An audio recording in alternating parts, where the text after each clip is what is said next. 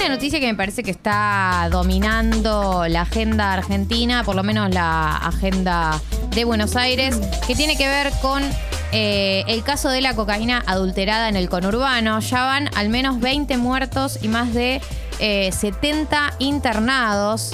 Eh, los pacientes, de los cuales 18 están con asistencia respiratoria mecánica, se encuentran internados en hospitales de San Martín, 3 de febrero, Tigre, General Rodríguez, Moreno, Morón, Intuzaingó, Hurlingham, San, Isidro y Vicente López. ¿Qué es lo que sabemos de este caso? Sabemos que hubo una venta de cocaína en los últimos días. Eh, que fue en, eh, según lo que dijo uno de los testigos, uno de los eh, intoxicados, fue en Puerta 8, que es un asentamiento en el partido de 3 de febrero. Y ahí fueron detenidas 10 personas en un búnker de venta de cocaína que ya había sido allanado 45 días antes.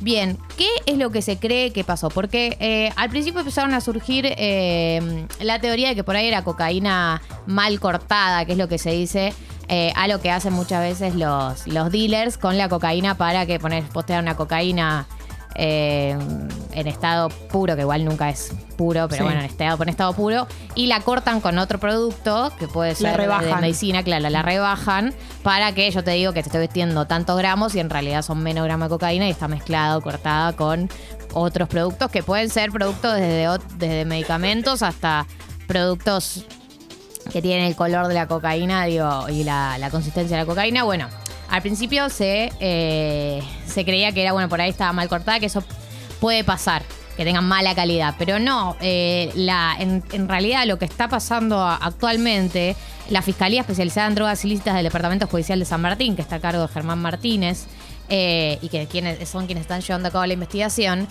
plantearon que hay sospechas muy fuertes de que esto se trató de un hecho intencional y que la teoría principal que se está manejando ahora es que, al parecer, esto sería un enfrentamiento entre dos bandas narco, entre dos bandas que, venden droga, que una quiso cagarla a la otra, en plan, voy a conquistar tu territorio, intoxicándole su cocaína. Entonces lo que hicieron fue robarle la cocaína, se la intoxicaron, no se sabe exactamente con qué está adulterada, por eso también no están pudiendo controlar la cantidad de casos que empeoran, porque no saben exactamente con qué está adulterada la cocaína. Se la intoxicaron y después le devolvieron la cocaína a, esa banda que la salió a vender y rápidamente empezaron a aparecer todos los casos. Anteayer de la noche empezaron a aparecer los casos y rápidamente eh, empezaron a aumentar eh, los casos de hospitalizaciones y de muertes, porque ya la verdad que hay muchísimas muertes. Eh, Sergio Berni, el ministro de Seguridad bonaerense, dijo quienes compraron droga en las últimas 24 horas tienen que descartarla, lo dijo ayer. Esto también, digo, yo lo, transmito a todos nuestros oyentes. Voy a decir bonaerenses porque a la mayoría de los casos están ahí, pero yo eh, se lo transmitiría a todos los oyentes que, viven en Buenos Aires, que hayan comprado cocaína en las últimas 48 horas, no la tomen. O sea, por las dudas, no, no saben si se pueden literalmente morir. Vas a llorar con todo eso que gastaste pero bueno, es Sí, pero no, no la tomes. No la tomes. O sea, hay gente muriendo. Lejos. Eh, y los que no están muertos están eh, con asistencia respiratoria mecánica, digo, como que son casos muy que escalaron mucho. Ayer, em, una de las cosas que, que hablaban eh, uno de los fiscales de la causa y, y, que también comentaban las personas que vienen investigando estos temas es que en Argentina no tenemos, o sea, si bien hay venta de drogas, hay crimen organizado, hay todo no solemos tener, salvo en Rosario, vamos a decir que es como la, ciudad donde más, más, más casos de este estilo vemos, no, solemos tener, tener, asesinatos así masivos eh, generados por el narcotráfico.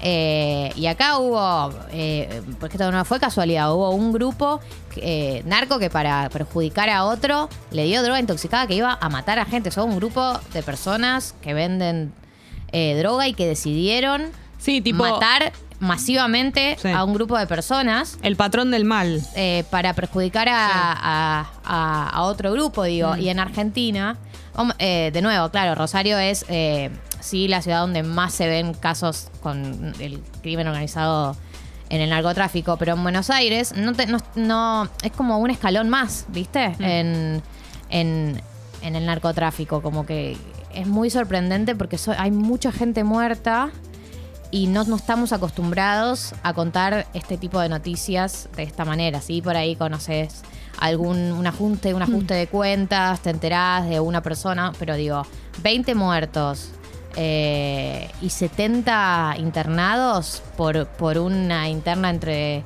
dos... Aparte, muy rápido fue. Muy rápido fue. Por una interna entre dos grupos, me parece que es otro nivel. eh, Ayer también se en- empe- en la violencia. Se empezó a hablar del tema como legalización de todas las drogas. ¿Esto va a generar como ese debate o ni en pedo? Se- Para mí eh, se viene ese debate en estos días. No Sí, me da la sensación, no, o sea, no me da la sensación, o sea, ni siquiera todavía podemos consensuar en, en legalizar la marihuana. Claro, digo. por eso. Nadie va a saltar de nada a legalicemos la, la cocaína. Pero sin dudas, digo, es una obviedad decirlo y a veces uno dice como que siente que está en un lugar común repitiéndolo. Pero sin dudas, eh, esto es consecuencia de que no sabemos qué es lo que tomamos cuando tomamos. O sea, no sabemos con qué nos drogamos. Todos sabemos que cuando nos drogamos, eh, nos drogamos con sustancias que están adulteradas, porque nunca na- nadie te toma eh, ni cocaína ni cualquier otra sustancia, la tomás en un estado puro, porque sabés que no, sabés que está cortada, sabés que está rebajada. Pero la realidad es que por ahí se pensaba que los riesgos eran más bajos, pero cuando ya se activa como posibilidad de riesgo la muerte, tenés que empezar a pensar eh, en de qué manera vas a cuidar a tu población, porque evidentemente la gente se droga, eh, evidentemente la gente eh, consume distintos tipos de sustancias y eh, creo que también la lectura que hay que hacer es como, como, cuál es el costo que vos vas a tener por no hacer nada al respecto, digamos, por, por dejar que las cosas se manejen ilegalmente y se manejen por lo bajo, por, por decir como, porque además los antecedentes de guerras contra las drogas, que es eh, un poco el discurso que tiene Sergio Berni, que tenía Patricia Bullrich, eh, que no tenía Sabina Frederick, la ex ministra de Seguridad de la Nación. eh, el discurso guerra contra las drogas, o sea, el discurso no vamos a regular, no vamos a legalizar, sino lo que vamos a hacer es terminar con el narcotráfico. Lo único en lo que derivó fue en el aumento de la violencia y el aumento del poder de estos grupos. Y pues lo ves en casos como el de México, lo ves en, el ca- en casos como de Colombia, lo ves en, todo lo- en todos los países que quisieron dar esta guerra contra el narcotráfico, perdieron. Eh, y está clarísimo, pero a la vez no hay países que se hayan animado, por lo menos acá en América Latina. Uruguay es lo más cercano, pero también son otra, son otra, es otra cantidad de gente, son otras dimensiones. Eh, Y son otros pasos también. Ya, ya pasaron Eh. por cosas que nosotros todavía no. eh, digo, este es el costo de decir, eh, prefiero que, que quede debajo de la alfombra.